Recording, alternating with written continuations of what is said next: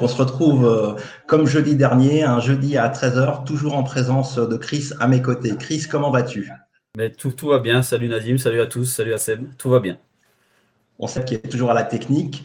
Et on va retrouver un programme du jour un peu plus conventionnel avec le débrief de nos pronos Lotto Foot 12 sur la grille internationale que l'on nous vous avait proposé jeudi dernier. Je vais y arriver. Euh, on va vous donner les pronos, Lotto Foot 15 du dimanche qui est pactolé et doté d'un pactole de 500 000 euros.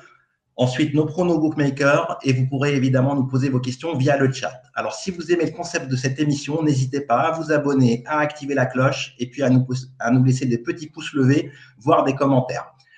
Allez, on passe au débrief de la grille internationale Lotto Foot 12. Donc, euh, c'est un Lotto Foot 12 qui comportait un pactole de 200 000 euros et il n'y a pas vraiment eu de, grosses surprises euh, sur ce loto foot. Je pense qu'il y a une petite coupure, c'est bon. Je crois que c'est bon, ça arrive. Ok, c'est bon, parfait. Donc, euh, je ne sais pas si tu avais mis les rapports, euh, Seb. Donc, pour ma part, enfin, d'abord, on commence par Chris. Chris, tu termines à combien?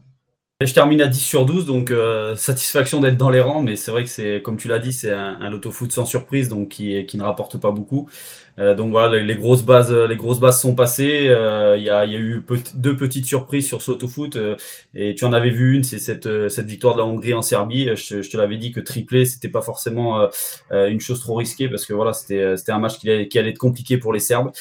moi, j'étais plutôt, voilà, j'ai pris un risque hein, parce que j'aime bien cette équipe de Serbie et encore une fois, elle m'a déçu comme comme à la Coupe Monde. Donc déception là-dessus. Et puis ces Albanais qui qui vont faire un bon nul en République Tchèque, là, un but partout. Et, attention à cette équipe là qui a en plus juste après battu la Pologne 2-0 et qui est bien parti pour se qualifier pour l'Euro 2024. Donc euh, ces Albanais sont assez surprenants. Donc, euh, donc voilà, donc je termine à 10 sur 12, mais euh, voilà, pas de, pas de grosses, grosses surprises et, des rapports très faibles. Ouais, bah de mon côté, je fais un rang de mieux. Ça a failli être le premier rang donc pour le pactole, mais j'ai fauté sur la République tchèque contre l'Albanie, comme tu l'as dit. Une belle équipe albanaise qui a enchaîné avec une victoire sur la Pologne. Alors les Serbes, euh, tu l'as rappelé, euh, j'ai dit que je m'en méfiais énormément, même si comme toi j'apprécie énormément les joueurs de, techniques de cette équipe. Ça ne suffisait pas et ça s'est encore confirmé euh, face à une belle équipe hongroise où il y a Choboschlai qui, qui évolue dans l'équipe hongroise bien évidemment. Et puis satisfaction également pour la prise de risque avec la base luxembourgeoise contre l'Islande. Alors ils ont battu l'Islande. Après, ils ont pris une sacrée dérouillée contre le Portugal. C'est vrai. C'est vrai que cette équipe luxembourgeoise, on l'a dit, hein, qui, est, qui, est, assez surprenante parce qu'elle est capable un petit peu du, pire comme du meilleur. Et on les avait vus un petit peu accrocher quelques nations intéressantes. Et, euh, et puis, euh, voilà, si, si, le match se passe mal, ils sont capables d'en prendre 6 ou 7. Donc, euh, ouais, c'est surprenant, ces luxembourgeois. Et au, et au passage, j'avais dû vous analyser un peu le départ de Kane et, l'incident sur Hutchinson. Et j'avais aussi fait le parallèle avec Ronaldo dans l'équipe portugaise. Là, Ronaldo ne jouait pas et comme par hasard, le, Portugal a joué son meilleur football, fait les meilleures passes possibles et décisions dans le dernier geste sans être focalisé euh, par euh, la présence de Cristiano. Voilà. Après, ça ne veut pas dire qu'avec Cristiano, il n'y aurait pas eu 9-0, mais je pense quand même que ça a dû aider à, avoir du beau football. Et puis une réussite totale avec 9 euh, buts marqués sur 10 tirs cadrés, ce qui est exceptionnel. Voilà, et puis on n'est pas passé loin non plus donc d'une contre-performance de la Pologne contre les îles Féroé, puisqu'il a fallu attendre la 75e minute et un penalty pour Lewandowski, et le Portugal qui s'était imposé juste sur le plus petit des scores en Slovaquie. Voilà, il y a eu trois grilles internationales. Je ne sais pas si vous les avez jouées. On vous avait proposé juste les pronos sur la première d'entre elles. Et là, on va, on passer donc au débrief book où ça n'a pas été fameux, en tout cas pour ma part. Et Chris, tu sauves les meubles également. Ouais, voilà, je sauve les meubles avec, cette, euh, avec cet essai de, Damien Penaud, donc euh, euh, ce France-Nouvelle-Zélande là pour le d'ouverture qui a été passionnant, hein, qui voilà, on attendait euh, cette rencontre avec beaucoup d'impatience et, euh, et elle a rendu euh, voilà un très beau verdict. L'équipe de France s'est imposée grâce notamment quand même à, un carton jaune d'un Black qui a permis aux, Français de, de pouvoir passer la seconde. Donc une belle victoire 25-13 et puis un essai de Damien Penaud qui reste vraiment le, le, Mbappé du rugby. C'est assez impressionnant à chaque fois qu'il est sur le terrain. Il y, a, quasiment un essai. Donc donc voilà, donc c'est un, un, joueur à, à, reprendre et la cote à 2,50 était plutôt intéressante pour lui. Après une déception dimanche soir avec ce Pays de Galles Hein, moi, j'attendais une performance des Fidjiens. Les Fidjiens l'ont fait, hein, une très, très, très belle prestation des Fidjiens. Euh, malheureusement, ils ont été pénalisés euh, à trop nombreuses reprises par, par l'arbitre. Je trouve que je trouve que l'arbitrage a été quand même très sévère du côté fidjien. Deux essais refusés, dont un qui, qui a fait polémique parce que vraiment, voilà, le, le Fidjien aplatit le ballon en plein milieu, en plein milieu de, de l'embut. Donc, donc voilà, en plus beaucoup de beaucoup de cartons contre les Fidjiens, très peu contre les Gallois qui ont pourtant accumulé les pénalités en, en seconde période. les Fidjiens ont failli quand même s'imposer sur le fil. Hein, et dans les dernières secondes, euh, l'ailier fidjien part tout seul, euh, enfin peut partir tout seul avec le champ ouvert pour les marquer l'essai. Et malheureusement, euh, à la réception de la passe, il fait, il fait un en avant à quelques mètres de la ligne. Donc c'est voilà, c'est frustrant pour ces Fidjiens et frustrant pour ce pari parce que la cote à 2,75 était, était très belle et, sincèrement, les, les Fidjiens auraient mérité, largement mérité de s'imposer. Bon, en tout cas, on est tous derrière cette équipe de France. Hein. D'ailleurs, j'avais sorti la super écharpe pour soutenir le 15 de France. Voilà, je vais l'enlever parce que sinon je vais avoir un gros coup de chaud pendant l'émission, même si je fais un peu plus frais que la semaine dernière. Donc, euh, bah, bravo Chris, puisque c'est quand même bénéficiaire tes deux pronos et ils étaient pour le, dans le vrai, euh, surtout pour, euh, pour les Fidji. Donc, ça aurait pu être imperfect. Et de mon côté, alors c'était pas fameux avec Mbappé buteur. Alors, j'ai tenté en première mi-temps pour avoir la belle cote à 2,75. Alors, Mbappé n'a pas du tout marqué du match, donc ça enlève tous les regrets possibles puisque la cote à prendre, c'était celle en première mi-temps. D'ailleurs, il souffre un peu du tendon rotulien, donc ça explique, ceci explique peut-être cela. Alors après, euh, Wout Weghorst, c'est le buteur maison côté néerlandais. Il a marqué euh, non seulement euh, dans le match contre la Grèce, mais il a enchaîné également dans l'autre match en Irlande. Donc vraiment, c'était une belle value que ce Wout Weghorst. Et puis du côté polonais, je l'ai dit, ils ont eu beaucoup de difficultés face à cette équipe des îles Féroé. Piotr Zielinski n'a pas marqué. Les deux buts ont été marqués par l'inévitable Lewandowski. Donc euh, voilà, 1 sur 3 et puis léger euh, déficit de mon côté. Voilà, maintenant on va passer euh, donc au plat principal de l'émission. Donc c'est les pronostics pour la grille Foot 15 numéro 52 du dimanche 17 septembre à 14h55 et qui est doté donc d'un pactole de 500 000 euros. Alors, on va retrouver, euh, comme d'habitude, la Ligue 1 et les top championnats, avec une petite remarque quand même sur la Ligue 1, puisque, comme vous le savez tous, nous sommes passés à 18 clubs et il n'y a plus que 3 matchs au lieu de 4 le dimanche à 15h, si bien qu'il n'y a que 5 matchs de Ligue 1 sur l'ensemble de la grille, ce qui fait qu'il va falloir maîtriser un peu plus les championnats étrangers. Et comme par hasard, le match qui s'est rajouté, c'est un match de Bundesliga avec deux matchs de Bundesliga pour notre plus grand bonheur. Allez, on va commencer. Donc, oui, Chris, tu voulais dire C'est un grand plaisir de retrouver, de retrouver la Bundesliga. Et en plus, on nous met euh, deux promus. C'est ça, exactement. Deux, promus qu'on ne connaît pas beaucoup, donc euh, c'est intéressant. Exactement. Mais avant ça, donc on commence par le match numéro 1 et c'est notre premier prono commun puisqu'on a tous les deux une base marseillaise. Ouais, voilà, mon base marseillaise. Hein, donc, euh, dans quelques jours, l'OM va débuter sa campagne européenne avec euh, ce déplacement à l'Amsterdam Arena. Mais, euh, mais en championnat, avant le Classico au Parc des Princes, les, les Marseillais se doivent hein, de, de, prendre ces trois points face à Toulouse pour rester sur le podium et, et, surtout au contact du PSG. moi, je trouve que le, le, mercato estival a été plutôt intéressant du côté de Marseille. Hein, voilà, de, de, très bons joueurs sont arrivés sur, sur la Canebière. On va en citer quelques-uns comme les Colombia, Aubameyang, Ndiaye, Renan Lodi, Lodi, Sarr, euh, ou encore là le, dernier de l'Inter Milan, Joachim Correa, qui vient se relancer à Marseille. Euh, les Marseillais sont invaincus là depuis le début de la saison. Euh, deux précieuses victoires à domicile devant Brest et Reims, plutôt laborieuses, mais c'est quand même des victoires qui sont très très importantes. Donc voilà, donc je pense que les Marseillais vont faire le job face à Toulouse. On va quand même rappeler que Toulouse reste quand même sur quatre défaites euh, au Vélodrome. Euh, cette équipe toulousaine, euh, moi je suis juste à côté de Toulouse et, on parle beaucoup plus de, du prochain match de, Coupe d'Europe et ce déplacement à Bruxelles contre l'Union Saint-Gilloise plutôt que ce voyage au Vélodrome. Donc je, crains pour les, Toulousains voilà, un match très compliqué. En plus, Toulouse reste quand même sur deux contre-performances, hein, cette défaite à Strasbourg et surtout ce nul à domicile face à, face à Clermont, un candidat, un concurrent pour, pour le maintien. Donc voilà, donc pour moi, avantage, avantage Marseille sur cette rencontre je partage vraiment la, même analyse que toi. En plus, euh, l'OM est quelque part libéré euh, de ces matchs de barrage qui lui ont quand même coûté un peu d'énergie au mois d'août. Donc, euh, je pense que l'OM va faire le job chez lui avec un bon historique face aux Toulousains. Allez, on passe maintenant au match 2 qui va me concerner un peu plus avec l'Olympique lyonnais en pleine crise, dernier de Ligue 1 qui accueille des Normands, des promus qui se sont bien adaptés à leur retour dans l'élite et qui n'ont perdu qu'une seule fois. Mais Chris, tu fais quand même confiance aux hommes de l'ex-coach Laurent Blanc. C'est ça, exactement. Je fais confiance aux Lyonnais, euh, tout simplement parce que si ce match avait eu lieu avant la trêve, euh, sincèrement, j'aurais misé sur, euh, sur une victoire ou une performance des. Mais ce match arrive après la trêve. Elle arrive après l'officialisation, si je ne me trompe pas, Nadim, de, Fabio Grosso à la tête à la tête de l'Olympique Lyonnais.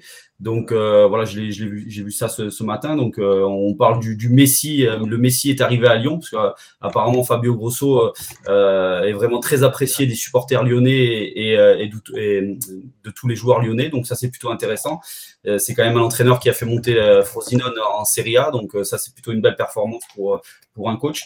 Donc voilà, donc je me dis qu'il peut y avoir un petit un petit brin de confiance là, qui, qui arrive sur cette équipe lyonnaise qui est plutôt quand même intéressante. Hein, il y a quand même beaucoup de qualité sur, sur cette équipe.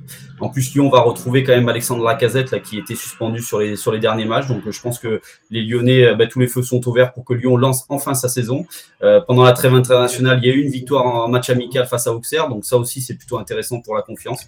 Donc voilà, je me dis que les Lyonnais peuvent, euh, peuvent repartir de l'avant. Alors c'est vrai que le Havre fait, réalise un, bon début de saison, hein, donc avec 5 points quand même sur ce début de saison, avec un point à Montpellier et un point à Rennes, avec une dernière victoire face à Lorient. Mais voilà, je me dis que les Lyonnais euh, sont peut-être sur, euh, sur le bon chemin pour, euh, voilà, pour lancer leur saison et, repartir de l'avant. Donc pourquoi pas une victoire lyonnaise. Effectivement, c'est tout frais, c'est tombé il y a une dizaine de minutes en officiel, et ça s'est fait ce matin. Fabio Grosso est le nouvel entraîneur de l'Olympique lyonnais, après avoir parlé de Gattuso, de Franck Lampard et David Bay. Donc, c'était un peu la surprise du chef, du nouveau président. Mais de mon côté, je préfère quand même tripler euh, l'OL parce que bah, déjà, ça va pas du tout côté OL euh, dans les coulisses et même sur le, sur le terrain, qui est le plus important. Il y a eu deux défaites à, domicile sur le même score de 1 but à 4. Donc contre le PSG, on peut le comprendre, même si c'était déjà plié à la mi-temps avec le 0-4. Et puis plus inquiétant contre Montpellier euh, deux semaines plus tôt, la même défaite. Et l'OL n'a pris qu'un petit point, c'était en déplacement à Nice, un, un point assez heureux. Donc euh, tous les problèmes sur le terrain et en dehors ne sont pas rassurants. Il y a le changement de coach, on espère l'électrochoc et en point positif, il y a aussi le retour du capitaine Alexandre Lacazette, 27 buts la saison dernière et donc euh, meilleur joueur de, de l'Olympique lyonnais. Mais est-ce que ça va suffire? Je n'en sais rien parce que les Normands de leur côté, ils sont déplacés deux fois, une fois à Montpellier et une fois à Rennes et les deux fois ils ont su revenir au score pour faire un match nul, deux buts partout. Donc vraiment, ils ont montré de belles choses. Euh, ils ont joué sans complexe. Il y a Nabil Alioui dans cette équipe qui a déjà marqué euh, trois buts, trois buts lors des deux derniers matchs. Donc ils sont en forme. Ils viennent de battre Lorient, comme tu l'as dit, trois buts à zéro. C'est leur match référence. Donc ils vont se déplacer à, Lyon sans, sans avoir grand-chose à perdre. Hein. Ils sont en confiance. C'est l'OL qui a la pression. Et dans ces cas-là, en général, c'est l'équipe qui a la pression qui, qui déjoue. Voilà, je ne m'aventurerai pas sur ce match et je pense le triple est totalement justifié. Allez, on va continuer, enchaîner avec un match de dimanche 15h entre Reims et Brest. Et là, Chris, tu sors ton premier joker. C'est ça, je vais, le sortir parce que c'est euh, ben, une affiche du haut de tableau, hein, donc c'est assez surprenant parce que généralement ce match-là c'est plutôt un match du ventre mou ou de deuxième partie de tableau. donc là c'est le quatrième qui reçoit le sixième. Euh, c'est deux équipes en pleine confiance, hein, donc euh, Reims on va rappeler quand même une courte défaite à Marseille et une défaite, voilà, enfin Reims aurait pu peut-être accrocher un point au Vélodrome. C'est quand même deux succès devant Clermont et Montpellier. C'est un nul à Metz. À Metz c'est une formation qui, ben, qui a renouvelé quand même quasiment totalement son effectif cet été. Hein. Énormément de joueurs sont partis, énormément de joueurs sont arrivés. Euh, il y a un garçon comme Balogun qui, donc, qui est parti du côté du côté rémois. On pensait que, que Reims allait être en difficulté dans, dans, le secteur offensif et finalement ils sont allés chercher euh, Teddy Thomas, euh, un Maltais là qui arrive de l'Union Saint-Gilloise, qui avait marqué 10 buts la saison passée en Jupiler Pro League et là qui a déjà marqué 3 buts avec Reims. Donc voilà, c'est plutôt intéressant. Reims c'est 47 millions d'euros dépensés, donc pour une équipe quand même qui généralement dans le ventre mou, c'est quand même une, belle somme d'argent. Donc euh, voilà, je suis prudent. En plus, ces Brestois aussi euh, réalisent aussi euh, un bon début de saison. Je n'étais pas un grand fan d'Eric Roy, hein, je l'avais dit la saison passée. Finalement, Eric Roy fait, fait du bon travail pour l'instant à Brest. Là, c'est 7 points en 4 journées. Ils ont quand même battu Lens. ils ont pris un point à domicile devant Rennes. Ils sont allés imposer chez le promu Havre, donc ça c'est plutôt intéressant. Ils perdent à Marseille comme Brest. Donc pour moi, pas, pas de risque et, et je tripe cette rencontre. Bah, de mon côté, bah, je partage quand même ton analyse, hein, même si je place une base qui est le, nul fixe. Alors pourquoi le nul fixe? Parce que déjà avec Reims, c'est la première idée qui me vient à l'esprit. Après, c'est un match qui est équilibré à tous les niveaux. Les deux équipes ont 7 points chacune. Et sur les quatre dernières confrontations, quel a été le résultat, Chris? Euh, 3 nuls ouais, même presque 4, je crois que j'ai vu dans mon historique. donc euh, voilà. Donc euh, on, va, on va croiser les doigts pour qu'il y ait un bon 0-0 ou même un partout, on ne sait pas, mais un petit nul ici m'arrangerait bien. Et on passe au match 4 qui va te concerner particulièrement, Chris. Et comme le match précédent, nouveau joker. Nouveau joker, hein, j'enchaîne en Ligue 1 les triples, hein, c'est 16e euh, qui reçoit le 15e, c'est déjà le match de la peur, j'ai l'impression, pour ces deux formations. Euh, je l'ai dit la, semaine passée, euh, me fait peur cette saison. Euh, je suis vraiment inquiet, le recrutement n'a pas été à la hauteur, je l'ai déjà dit. là, en plus, le patron de la défense, Coffrier, est encore blessé. il y a déjà trois défaites en quatre journées, et notamment face à des concurrents directs pour le maintien.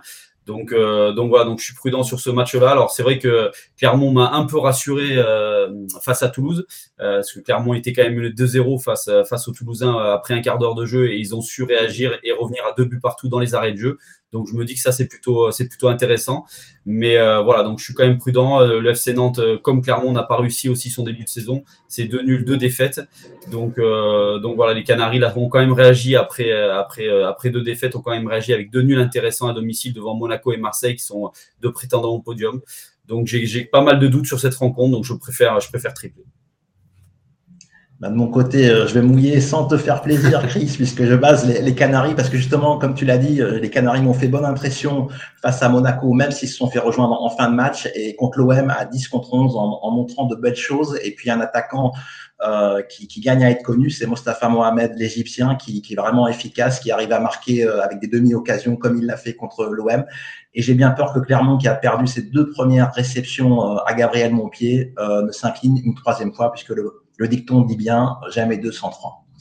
On passe au cinquième match de, la grille entre Strasbourg et Montpellier et c'est ton troisième trip, Chris. Je te soupçonne de ne pas aimer les matchs de dimanche à 15h non, c'est vrai que. Et puis en plus, j'ai pas mal de doutes encore une fois. Hein, ce, match Strasbourg-Montpellier, euh, cette équipe de Montpellier, on l'a vu l'an passé, euh, nous a réservé de belles surprises de temps en temps et de grosses déceptions aussi.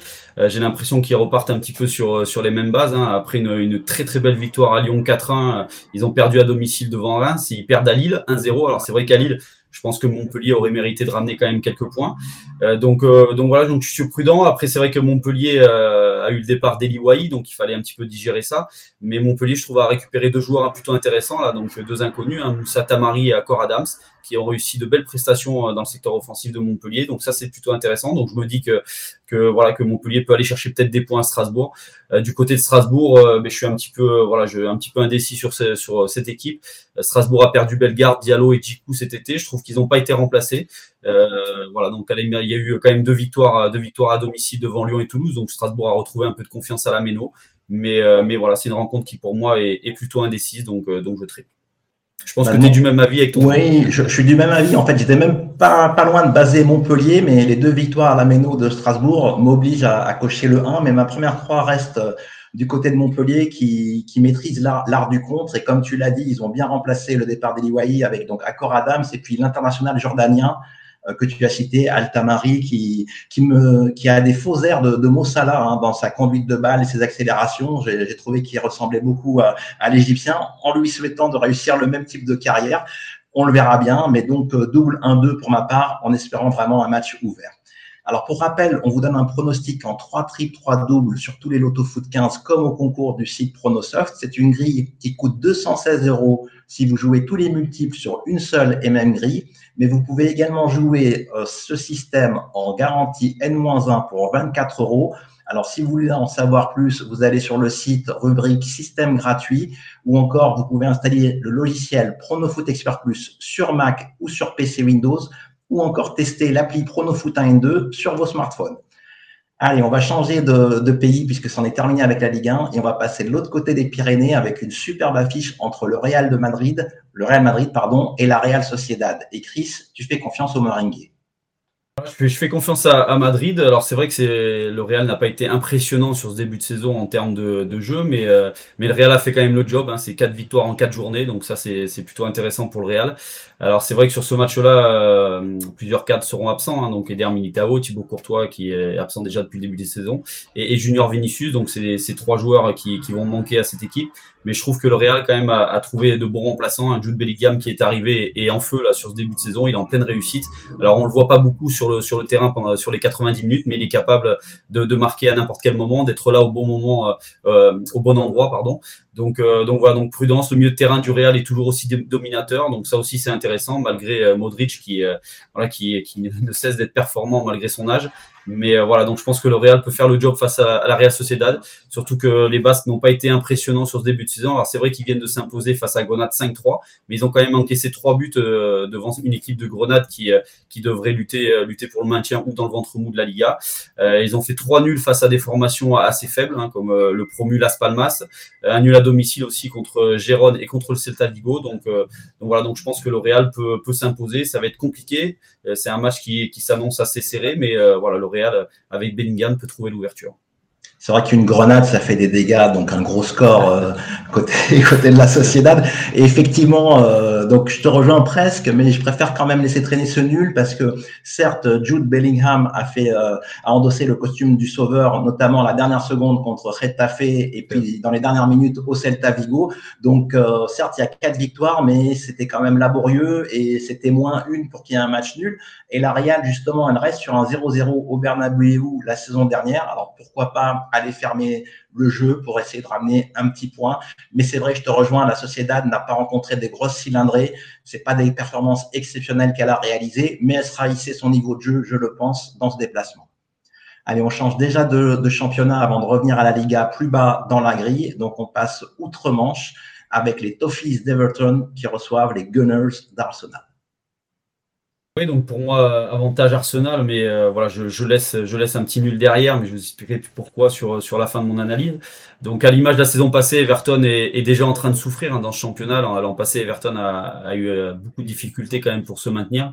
Euh, là, il y a déjà trois défaites en quatre journées. Il y a déjà deux défaites à domicile devant des formations assez moyennes que sont Fulham et, et Wolverhampton. Alors c'est vrai qu'Everton vient de stopper l'hémorragie avec ce, ce, ce, bon nul ramené de Sheffield sur le score de 2 partout, mais les Toffees ont encore encaissé deux buts, donc ça c'est plutôt inquiétant avant de recevoir Arsenal. Et, euh, voilà, tous les feux sont ouverts pour cette équipe d'Arsenal qui est en pleine confiance, qui vient de s'imposer devant Manchester United 3 buts à 1. Alors Arsenal, c'est une victoire dans le Community Shield devant Manchester City sur ce début de saison. C'est trois succès et un nul en quatre journées. Euh, c'est des recrues, euh, un recrutement intelligent avec Kai Havertz, avec Timber, là, le latéral de l'Ajax, avec Declan Rice, le milieu de terrain d'Aston Villa. Donc c'est une équipe d'Arsenal qui, encore une fois, devrait, euh, devrait lutter pour, pour le titre. Alors maintenant, je, laisse traîner ce match nul, tout simplement parce que c'est un gros derby. Euh, euh, c'est le gros derby pour Everton. La, saison passée, moi j'avais vu le match entre Everton et Arsenal. Everton s'était imposé 1-0 à Goodison Park. Arsenal avait souffert euh, sur l'agressivité des Toffees. Donc je pense que ça peut être quand même compliqué aussi pour Arsenal sur ce match-là. Donc voilà, donc je me couvre avec ce petit nul. Bah, de mon côté, je, coche jusqu'à Everton, qui l'an dernier donc s'était imposé, euh, comme tu l'as dit, à, la grande surprise de, tout le monde. Et c'est peut-être ce qui a coûté le, le, titre aux Gunners, ou en tout cas le début de la dégringolade euh, de cette équipe d'Arsenal. Donc euh, évidemment, Arsenal est favori, mais il y a quelques bémols quand même parce que leurs victoires, elles sont acquises dans la douleur contre Manu. Il y a un but refusé dans le temps additionnel pour Manchester pour un, jeu de quelques centimètres. Et puis juste après, les Gunners s'imposent euh, en marquant deux buts coup sur coup. Donc c'est des victoires en trompe-l'œil. Également à Crystal Palace, ils avaient énormément souffert suite à, l'exclusion dans leur rang. Je ne me souviens plus du joueur, mais ils ont joué à 10 contre 11. Et là, c'était euh, fort à la, à la et, et miracle sur miracle. Donc que des courtes victoires et puis le, la contre-performance contre Fulham. Et puis il y aura surtout le retour des internationaux. Donc c'est des matchs qui sont situés euh, entre la Ligue des Champions et le retour des matchs internationaux puisque Arsenal retrouve la compétition reine en Europe. Donc grande méfiance dans ce match. Alors Everton c'est guère mieux et même c'est beaucoup moins bien puisque c'est un seul point comme tu l'as dit. Et encore il y a eu un double arrêt, euh, double casse dans les temps additionnels pour Sheffield qui a failli coûter le, le point du nul à cette équipe d'Everton. Mais voilà, Everton, c'est une équipe qui sait qu'elle va encore jouer le maintien pour la troisième ou quatrième année consécutive. Donc, ils vont, ils vont lutter avec leurs armes portées par leur public et pourquoi pas la petite surprise ici. Et puis Thomas Partey du côté des Gunners, l'homme aux trois ou aux quatre poumons est toujours blessé.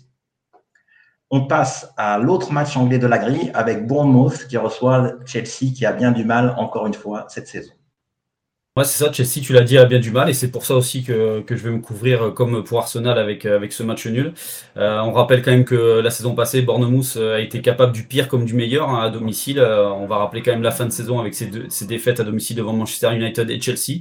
Mais Liverpool s'était incliné quand même un Bournemouth tout comme Tottenham. Donc, donc voilà, donc prudence avec cette équipe qui, je trouve, cet été a, dépensé énormément d'argent et a recruté plutôt, ben, plutôt un recrutement intelligent avec des garçons comme Kluivert de Valence, Romain Feff qui est un garçon intéressant même si même s'il n'a pas été performant à Lyon, Milos Kerkez, un joueur de la, de la Z qui est un solide défenseur. Euh, deux très bons joueurs de la Ligue Championship, à Scott et à Rons, deux titulaires de Leeds, euh, Tyler Adams et Luis Sinistera. Donc je trouve que c'est un recrutement intéressant du côté de Bournemouth. Donc je, je me méfie de, cette formation. Alors on va rappeler quand même du côté de Chelsea, c'est un début de saison en demi-teinte hein, avec quand même deux défaites en quatre journées. Donc ça c'est plutôt inquiétant. Une défaite à West Ham et une défaite à Stamford Bridge surtout face à, Nottingham Forest. Il y a eu quand même plus de 400 millions d'euros dépensés par Chelsea, donc euh, ça c'est assez impressionnant aussi.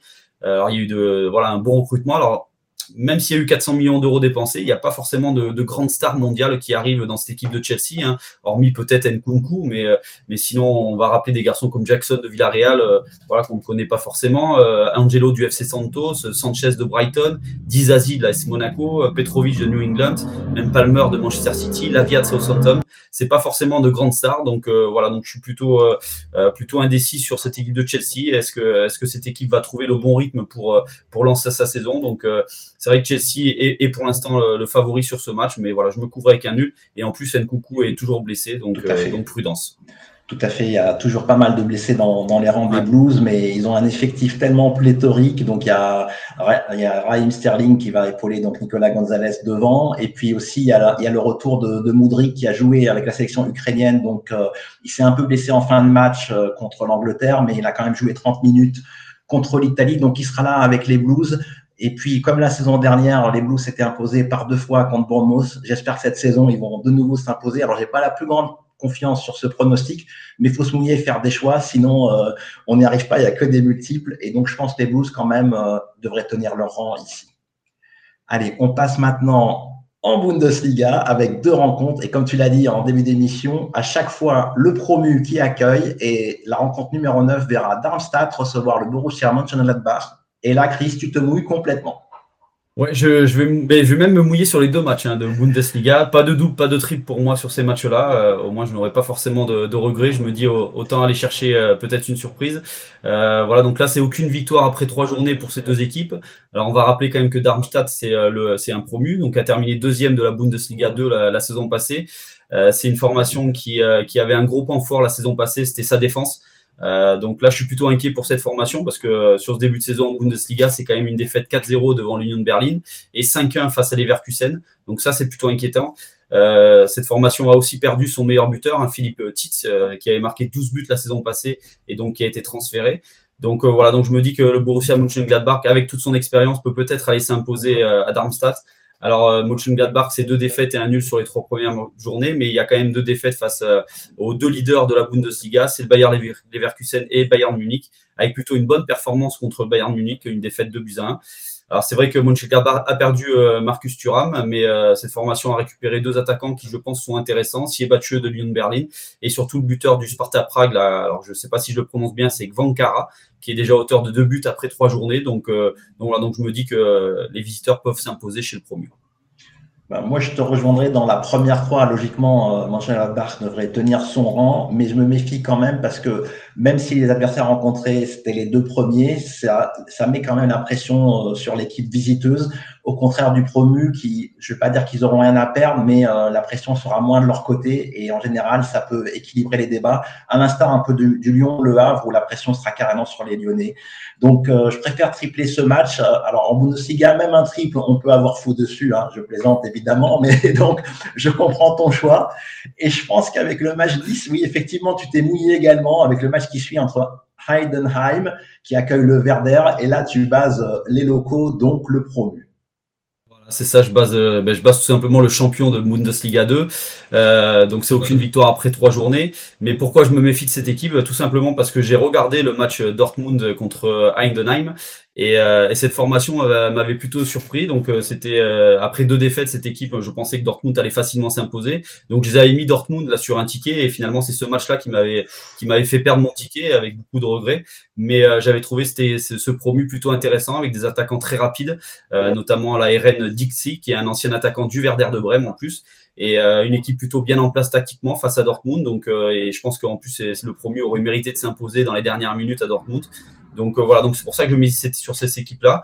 le Werder Brême, pour l'instant, c'est, c'est, il y a il n'y a eu que deux victoires là sur les 15 derniers matchs de Bundesliga, donc c'est plutôt inquiétant pour le Werder Brême, qui avait seulement fini 13e la saison passée. Donc voilà, donc pour moi un petit avantage au promu, qui à mon avis, mon avis le stade va être en ébullition, donc voilà, pourquoi pas une belle petite surprise. Alors, je crois que c'est la première fois que ça arrive sur la grille. C'est un chrono totalement diamétralement opposé que, que je propose avec euh, une base du Verder de Brême qui vient de s'imposer donc euh, avant la trêve sur le score de 4 buts à 0 contre Mayence. Donc, euh, ils ont trouvé un peu de confiance. Et Heidenheim, on va avoir du mal avec ces équipes, a certes pris un point à Dortmund. Alors, c'est pas le meilleur Dortmund qui, qui peut y avoir en ce moment. D'ailleurs, on aura l'occasion d'en parler pour le groupe de Champions League du PSG. Mais moi, je les vois finir dernier clairement du groupe. À domicile, ils vont se défendre, mais à l'extérieur, ce sera autre chose pour Dortmund. Bref, pour revenir à ce match-là, voilà, je pense que le Verder euh, peut, le faire. C'est un risque, euh, évidemment, si vous avez un triple ou un double, un deux, pourquoi pas ici. Et on va changer de, championnat de nouveau et passer euh, en Serie A avec la Viola qui reçoit l'Atalanta. Et là, base violette de ton côté, Chris. Ouais, c'est ça, base, base pour la Viola, donc c'est huitième qui reçoit le cinquième. Euh, alors la Fiorentina n'a pas forcément raté son début de saison, hein, le tableau de match est plutôt intéressant. Il n'y a qu'une seule défaite en trois journées et c'était sur le terrain de l'Inter Milan, donc c'est pas forcément une, défaite inquiétante. Euh, depuis la Viola s'est quand même qualifiée là pour la phase de poule de la Conference League, donc c'est plutôt un, départ intéressant. Il y a eu, euh, il y a eu quelques quelques joueurs intéressants qui sont arrivés donc à la Fiorentina à Florence. Euh, des, un garçon comme Parisi, un défenseur d'Empoli, euh, euh, un buteur de River Plate hein, qui avait marqué 12 buts la saison passée, la Beltrán, Maxime Lopez qui a réussi, qui a réussi de très belles saisons avec Sassuolo, donc, donc ça c'est plutôt intéressant. Il faut quand même noter que la Fiorentina la Fiorentina a, excusez-moi, attendez, il y a peut-être un, petit bug, je crois. Voilà, est-ce que c'est est -ce revenu? C'est bon? oui. On n'entendait plus Chris euh, par l'oreillette. C'est ça. Donc euh, la Fiorentina, faut quand même, faut, quand même noter que cette formation n'a plus perdu à domicile en Serie A depuis le 5 février 2023. Donc euh, pendant cette période, la, Viola a quand même battu le Milan AC, l'AS Rome. Elle a accroché l'Atalanta Bergame. Donc donc voilà. Donc je me dis que la Viola peut peut s'imposer sur ce match. L'Atalanta Bergame, pardon, c'est deux victoires et une défaite là sur ce début de saison. Alors, c'est une formation qui s'est imposée devant Sassuolo et Monza, donc euh, quand même deux, équipes qui devraient lutter pour, euh, pour, pour, son maintien. Mais elle a été battue à Frosinone, là, le promu en Serie A. Donc, euh, donc prudence. L'Atalanta Bergame a perdu quand même pas mal de joueurs cet été. Hein. Il y a eu, et ils ont vendu quand même pour 160 millions d'euros. Donc, des garçons comme Gossens, comme, comme Malinowski, Demiral qui est parti en Arabie Saoudite, Zapata qui est parti au Torino. Donc, pas mal de cadres sont, sont partis de, de l'Atalanta. Donc, je me dis que la Viola peut peut-être créer une petite surprise sur ce match. Bah, je, te, rejoins, Chris. Juste, je rajoute le nul parce que la Viola, c'est une équipe qui ferme souvent le jeu, qui, a décroché pas mal de nuls les dernières saisons. Donc, dans ce type de match, euh, je pense soit ça sera vraiment fermé, soit, Florence trouvera l'ouverture sur la fin. Mais c'est vrai que c'est un match qui, comme ça, mériterait le triple, mais je pense quand même du côté euh, des locaux. Autre match euh, en Serie A, et puis la deuxième prono commun, enfin, où on base tous les deux les Romains face à Empoli. Chris. Oui, voilà, donc victoire. Euh, alors c'est 18e quand même qui reçoit le 20e. Hein, donc euh, c'est pour dire que la S-Rom a quand même euh, complètement raté son, début de saison. Hein, c'est déjà deux défaites et un nul en, trois journées. Et, pourtant, moi, au vu du recrutement avec Oussem Aouar, Ndika, un solide défenseur de Francfort, Paredes, Renato Sanchez, Azmoun de Leverkusen, Lukaku de Chelsea, je me dis que cette équipe romaine peut peut-être lutter pour, pour le titre. Donc euh, voilà pourquoi je les reprends. Je me dis que voilà face à Empoli, une formation qui a déjà été battue à trois reprises sur ce début de saison, face à euh, devant l'Elas Vérone, Monza et la Juventus de Turin, et sans inscrire en plus le moindre but, je me dis que les Romains peuvent enfin lancer leur saison. En tout cas, il y a tout intérêt parce que sinon, ça serait très inquiétant quand même. Et pourtant, pourtant, je trouve que cette équipe est, beaucoup plus forte que la saison passée. Moi, je te rejoins complètement. Donc, devant Lukaku et Eddie Bala qui, sont annoncés, donc euh, il y, a, du très très lourd et ça devrait le faire à domicile. Après, voilà, essaie du football et on n'est jamais sûr de rien.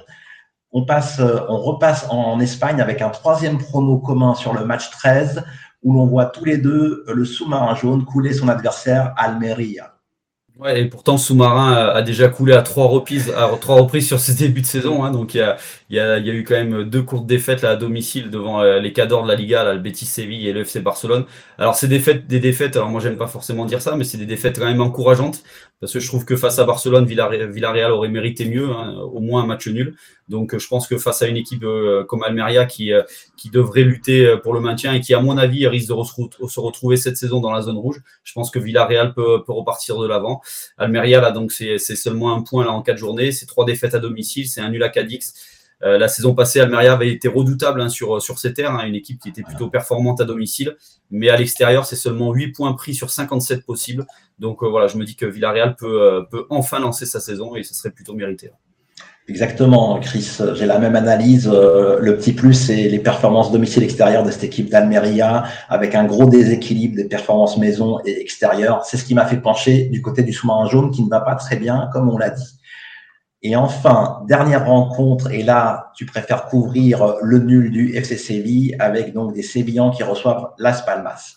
Voilà, je, couvre ce nul parce que, euh, comme la saison passée, Séville euh, eh a beaucoup de difficultés sur le début de saison. Et, pourtant, c'est une équipe, quand on regarde son, son, effectif, qui est plutôt intéressante, qui a réussi euh, là dernièrement de, de bonnes, enfin, qui a récupéré quand même de bonnes recrues là sur les derniers jours du mercato. Hein. donc, comme Diaz du Real Madrid, Luque Bacchio, l'attaquant du Hertha Berlin qui avait marqué un 11 buts la saison passée. Sergio Ramos est arrivé aussi, donc ça, pour, pour l'expérience, c'est peut-être plutôt intéressant.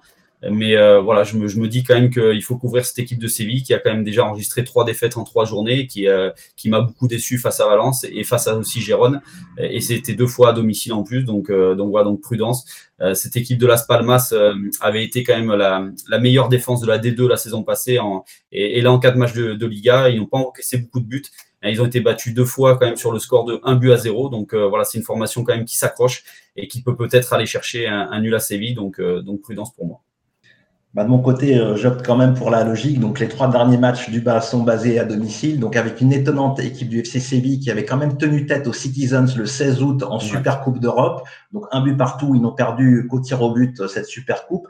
Et, et à côté de cela, en, Liga, c'est trois matchs, trois défaites. Alors, ils ont été euh, malheureux, notamment contre le FC Valence en encaissant un but en fin de match. Et puis, ils ne sont, sont inclinés que d'un but pour leurs trois défaites. Donc, je pense qu'ils sont capables de redresser la barre et face surtout face à une équipe de Las Palmas qui devrait lutter pour, pour le maintien cette saison. Donc c'est une prise de risque, hein, ça vaut ce que ça vaut, mais je, je, préfère jouer la logique sur ce dernier match.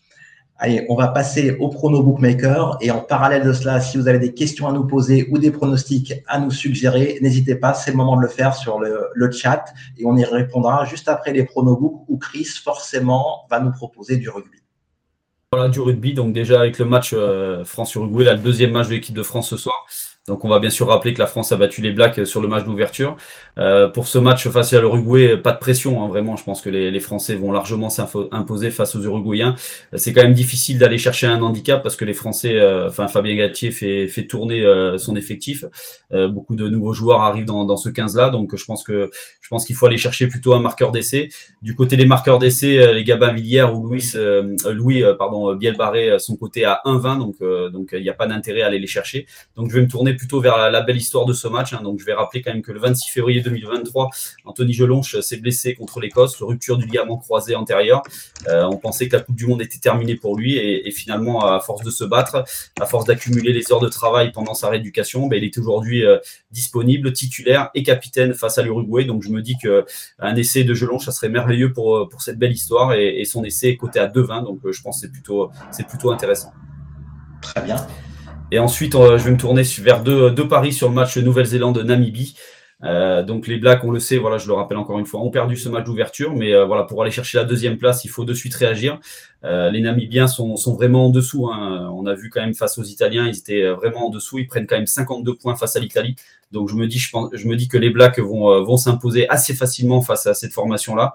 une victoire avec au moins 83 points d'avance, c'est coté à 3, et je trouve que je trouve que c'est plutôt intéressant. Je pense que les Blacks peuvent aller chercher les 100 points sur ce match. Euh, on va rappeler quand même la, prestation de la Namibie pardon, est, quand même très inquiétante face à l'Italie. Ça a quand même encaissé un 35-0 en seconde période. Donc euh, voilà, donc pour moi, avantage au Black. Et je vais aussi euh, me tourner vers un marqueur d'essai sur Simon Whitelock, qui est le, vétéran de cette équipe, un joueur qui a été quand même champion du monde en 2011 et 2015. C'est une tour de contrôle en, deuxième ligne et c'est un garçon qui, aime les impacts, qui avance toujours avec le ballon. Donc je me dis qu'un essai de Whitelock côté à 2,75, c'est plutôt intéressant. Et il faut quand même rappeler que ce garçon-là euh, avait inscrit un essai en 2019 lors de la Coupe du Monde 2019 face à la Namibie. Donc pourquoi pas un nouvel essai? C'est quand même impressionnant ces gros handicaps. Et je crois que même les, lors des précédentes Coupes du Monde, c'était même monté à 100 ou 105 euh, pour certains handicaps, toujours avec les Blacks. Ouais, mais c'est ça, il y a beaucoup d'équipes quand même qui sont largement en dessous du niveau. Euh, on va parler quand même par exemple de la Roumanie qui, avait pris, qui a récemment pris 82 points devant, euh, devant l'Irlande. Donc, donc il, y a, il y, a, beaucoup de matchs sur cette phase de groupe qui, vont pas forcément, qui ne vont pas forcément être intéressants. Euh, on va on va retenir que les gros que les gros combats comme le l'Angleterre Argentine qu'on a vu ou la France Nouvelle-Zélande. Euh, les autres ça va être euh, je pense quand même pour pas mal de matchs on va dire sans être vulgaire une véritable boucherie pour certains.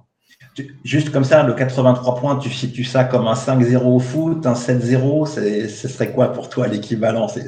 Ouais, c'est ça, oui, un 4-5-0, pas plus, hein, pas plus, hein, mais, euh, mais vraiment, il y a, comme je, le répète, hein, il y a des formations qui sont très très faibles.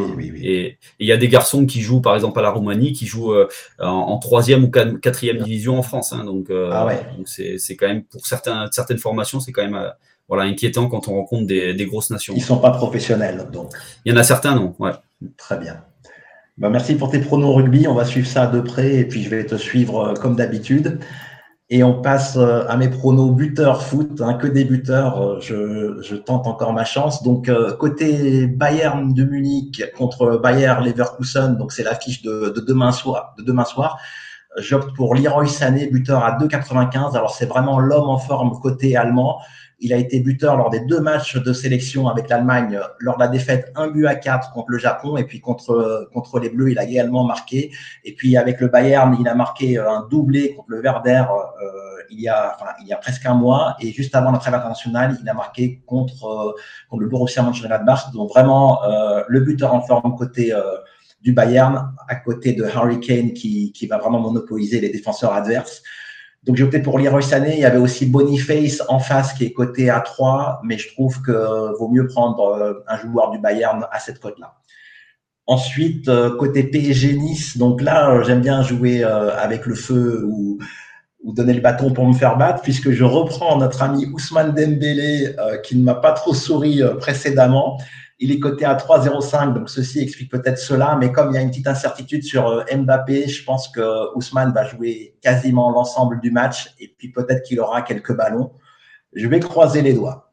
Sur, ce match-là, tu vois donc une victoire euh, parisienne ou euh? Ben, disons que si Mbappé vraiment ne, joue pas, ça peut quand même changer un tout petit peu la donne. Mais ouais, je vois quand même les Parisiens et puis les, autres attaquants comme bon, Asensio est peut-être blessé aussi, mais Gonzalo Ramos il met un doublé avec le, Portugal. Enfin, tout le monde est, en forme. Et parfois, quand il n'y a pas le meilleur joueur, comme je l'ai dit pour Kane ou Ronaldo, euh, ça peut débrider les, autres et les, faire marquer dans toutes les positions. Je trouve quand même que ce match est très rapproché par rapport aux matchs internationaux. Hein. C'est quand même le, match est vendredi.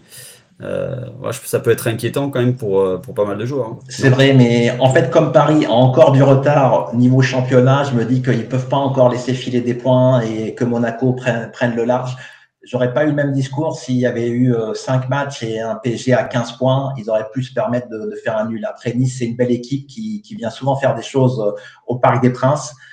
Mais on verra bien. Et puis, c'est vrai qu'il y, a ce match qui arrive en, Ligue des Champions. D'ailleurs, je croyais que c'était la raison pour laquelle euh, Mbappé avait été mis au repos lors du match contre l'Allemagne, mais c'était à cause de, sa mini blessure au genou. Et donc enfin, je reprends un buteur que j'ai pris quasiment une émission sur deux, le Sud-Coréen Eun Min Son, qui a débloqué son compteur but et de très très belle manière avec euh, le 5-2 inscrit face à Burnley, donc un triplé. Et puis il a joué également avec la Corée du Sud. Alors pourquoi je vous dis ça? Il n'a pas marqué avec la Corée du Sud, mais les deux matchs étaient très très locaux, enfin très très proches géographiquement un match euh, au Pays de Galles et l'autre match amical contre l'Arabie Saoudite qui se disputait à Newcastle, qui devient une ville euh, saoudienne comme tout le monde le sait. Donc il n'a pas vraiment voyagé euh, à l'autre bout du monde. Donc Minson, alors le but simple est à 1,90 et je préfère vous proposer le doublé pour avoir vraiment une value si jamais ça tourne en moucherie avec une cote de 5 donc pour son doublé. Voilà, c'est le doublé, il hein, faut bien préciser. Oui, c'est le doublé. Euh, oui, peut ça n'a peut-être pas été retranscrit. Euh, donc, c'est le but simple est à 1,90. Vous pouvez aussi le prendre, hein, ça reste pas mal, hein, parce qu'un doublé, c'est moins probable. Mais je pense que c'est le genre d'attaquant, une fois qu'il est en confiance, qu'il en a mis un, il enchaîne souvent en analysant un peu son historique. Il a plus marqué des doublés et triplés que des simples buts, parce que voilà, c'est la formule du ketchup de Ronaldo qu'il utilise. Voilà donc pour nos pronobook et on arrive aux questions si vous en avez. Alors il y en a une qui a été répondue sur le chat puisque quelqu'un s'inquiétait de son installation sur Mac. Donc on t'a mis le, lien et effectivement sur Mac il faut autoriser euh, les applications qui sont euh, de sources euh, inconnues ou qui proviennent pas du store Apple. Donc il y a le tuto qui vient d'être posté. Et donc, Chris, te laisse lire Jimmy Moussa. Jimmy Moussa, bonjour à vous. À quand le Super Pactole du début de saison Merci pour votre retour et bonne continuation. Alors, on n'a pas encore la, date officielle, mais c'est le week-end fin septembre ou début octobre, probablement début octobre. Je regarde vite fait le calendrier. Qu'est-ce qu'il y a? Il y a le week-end du 1er octobre, 30 septembre, 1er octobre. Je pense qu'il y a une grosse probabilité que ce soit à cette date-là. Donc, on vous le confirmera dès qu'on aura la date, ça sera communiqué. Ensuite, on a Igor euh, Vadar. Pourquoi sur le l'autofoot de mardi, le pactole n'est pas défini? Si je comprends bien, on attend les résultats de ce dimanche. Merci. Alors, justement, euh, sur l'autofoot, je vais, je vais vérifier parce que euh, on a eu la, confirmation ce matin qu'il y a bien un pactole de 500 000 euros sur la grille l'autofoot 15 de, Ligue des Champions. Et effectivement, euh, c'est peut-être pas renseigné encore sur le site. Il y a bien un pactole de 500 000 euros ce mardi en Ligue des Champions. Et d'ailleurs, en parlant de ça, ça va être l'enchaînement puisqu'il n'y a plus de questions. Seb nous dit, donc, on va se retrouver justement mardi prochain, Chris et moi, pour une nouvelle émission justement sur ce pactole de Ligue des Champions, mardi à 13h. Et puis d'ici là, on va vous souhaiter de, très bons matchs, de très bons pronos. Et on se, on se voit donc mardi prochain. À bientôt. Ciao, ciao. Pronos, à bientôt.